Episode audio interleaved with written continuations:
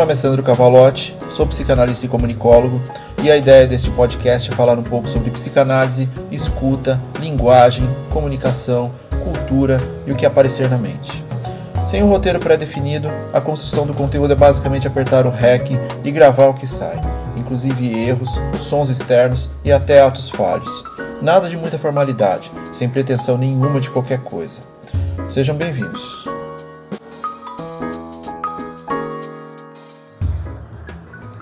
Episódio 57 Se levar tudo para o lado pessoal, vai passar boa parte da vida ofendido. Vivemos em um momento na humanidade que não nos permite elaborar a tristeza, a imperfeição ou a falha. Pensem bem, precisamos estar sempre alegres, ter corpos e mentes perfeitos, e não temos ferramentas para lidar com o fracasso que é um processo importantíssimo de aprendizado em nossa vida. Grande parte disso vem, além de nosso desenvolvimento infantil, da estrutura criada pela internet e pelas redes sociais. Mas há outros elementos importantíssimos, como a indústria do consumo excessivo, a indústria do empreendedorismo como forma de estabilidade emocional e financeira, e até uma indústria da autoajuda. Por que eu estou usando tanto o termo indústria? Porque é isso que tem acontecido, a produtização de qualquer diferencial que você possa ter ou sentir. Tornar esse algo vendável parece ter se tornado um grande graal para quem acha que tudo pode ser comercializado. Inclusive a sua autoestima pode tornar-se um grande produto, segundo esta visão. Mas sustentar essa ideia de que somos um outdoor é extremamente desgastante simplesmente porque não o somos o tempo todo. Há momentos para tudo em nosso dia: alegria, tristeza, cansaço, reflexão, introspecção, querer estar com mais gente, querer estar sozinho. E tudo bem. Não conseguimos ser apenas uma coisa durante essas 24 horas. Somos máquinas. Somos seres sencientes que atravessam vários momentos durante o dia de acordo com as nossas emoções, com a nossa psique, com a nossa estrutura física e nossas relações com outros seres sencientes que passam pelo mesmo, só que com suas próprias particularidades. Aqueles 30 segundos do TikTok nunca representam um ser, representam exatamente o que se propõe. 30 segundos na vida de um ser. Mas acho que é importante falar um pouco sobre a atualidade, porque ela é fonte de muito do nosso mal-estar que nos assola como sociedade nos dias de hoje. E não dá para desvincular o ser do seu meio, assim como não dá para desvincular a mensagem de nossa linguagem, seja em nível particular, seja em nível coletivo. E também não dá para falar de psicanálise sem a observação do que nos acontece no hoje e seu fundamento no que aconteceu ontem. O modelo atual ele prega a idealização de que todos têm oportunidade dentro de uma estrutura de riquezas, como se não fôssemos um país extremamente desigual. E que quanto mais você se esforçar, mais você pode adquirir riqueza. Só que o discurso Só que o discurso é de que temos oportunidades em patamares similares da competitividade, o que é uma falácia por si só. Ainda nesse caldo, adicione a publicidade que se utiliza de elementos imperceptíveis de controle, que utiliza ferramentas que nos fazem crer que precisamos de um determinado produto, porque ele vai resolver nossos problemas ou nos fazer mais felizes, ou até nos incluir num grupo que aparentemente não nos deseja. Junte também a necessidade constante de alimentar os algoritmos de redes sociais, cuja única intenção é que você fique o máximo de tempo ali, gerando e consumindo conteúdo para tentar vender algo para você. E se utiliza de subterfúgios de controle emocional focados em comparações, necessidades de consumo, padronizações, resposta emocional e, mais atualmente, até fake news. Tudo isso causa um buraco em nós, que acaba sendo preenchido por ansiedade, angústias, tristeza, depressão e uma imensa sensação de não pertencimento.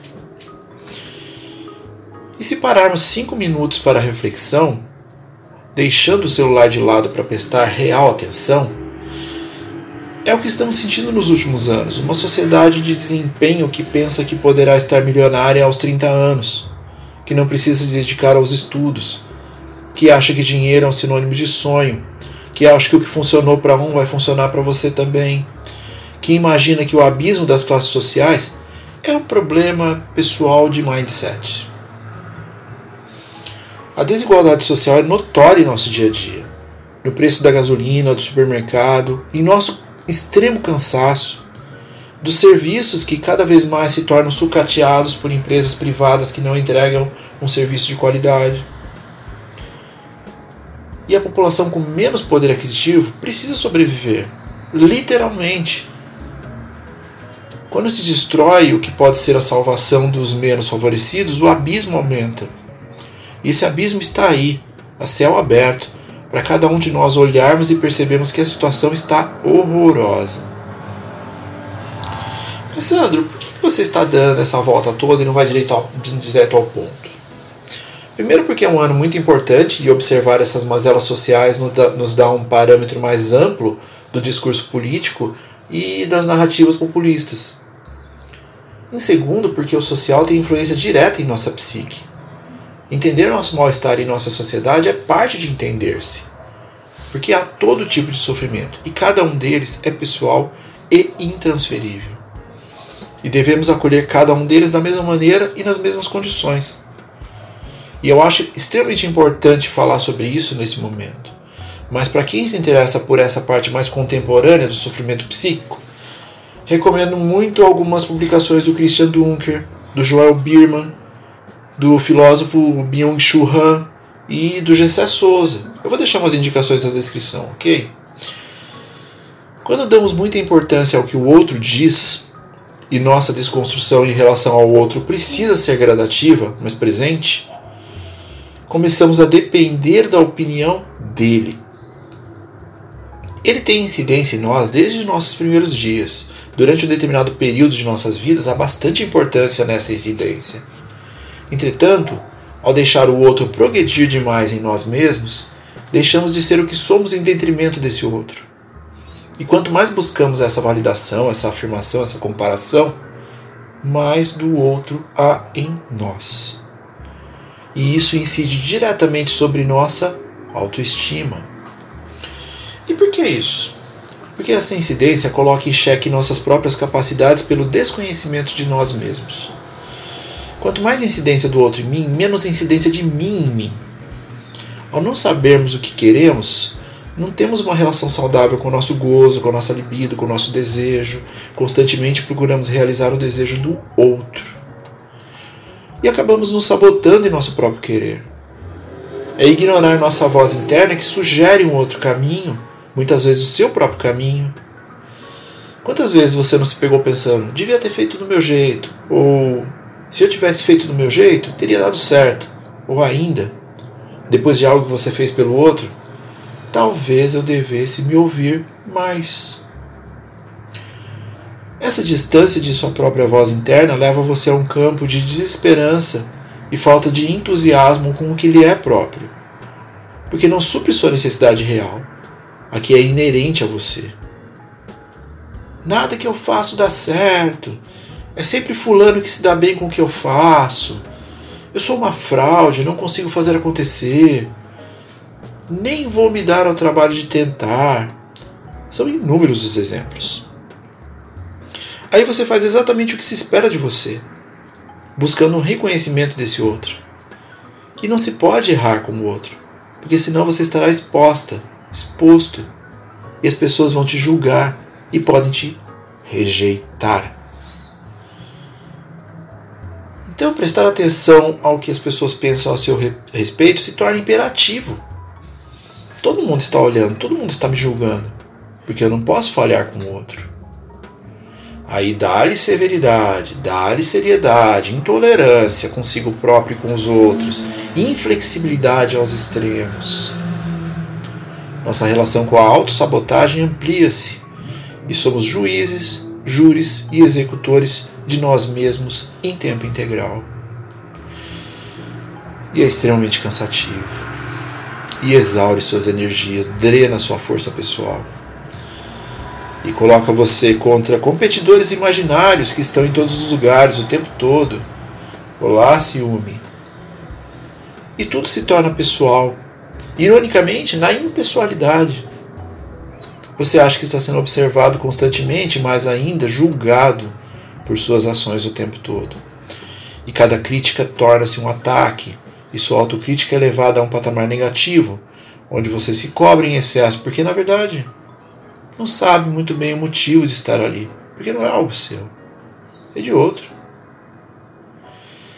E todas as dificuldades tornam-se um fracasso seu, e amplia-se o sentimento de culpa e parece que o tempo todo você está tentando provar algo para alguém. A verdade é que, na maioria das vezes, ninguém está prestando muita atenção a ninguém. É uma questão neural. Não dá para ficar prestando atenção em muitas coisas ao mesmo tempo. Portanto, dividimos a atenção em pequenos momentos de direcionamento. Nem todos têm uma estrutura desenvolvida de atenção seletiva e nem precisam. Portanto, na maioria das vezes estamos bastante alheios ao nosso redor. Tudo mais a ver com controle. E geralmente o descontrole do seu próprio desejo nos coloca nesse lugar de querer agradar o tempo todo, porque temos uma necessidade intrínseca de nos tornar algo, fazer a diferença, ter propósito. Chame da forma que quiser essa estrutura de gratificação. Portanto, permita-se não se levar tão a sério. Quanto mais permitimos que o desejo do outro faça parte de nós, mais vamos buscar a aprovação dele. Isso torna nossa autocrítica autodestrutiva e nos ofenderemos constantemente porque nos imaginamos julgados e julgando o tempo todo. Construir expectativas que não estejam alinhadas com o nosso desejo sempre vai trazer frustração porque por mais que as alcancemos, elas não são nossas. Elas são um simples avatar de uma possível satisfação.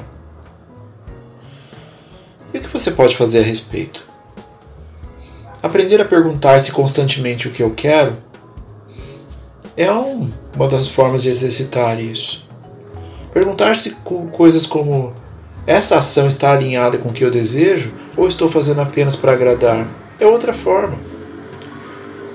O quanto estou evitando tomar uma decisão que afeta meu desejo só para não causar, causar frustração no outro?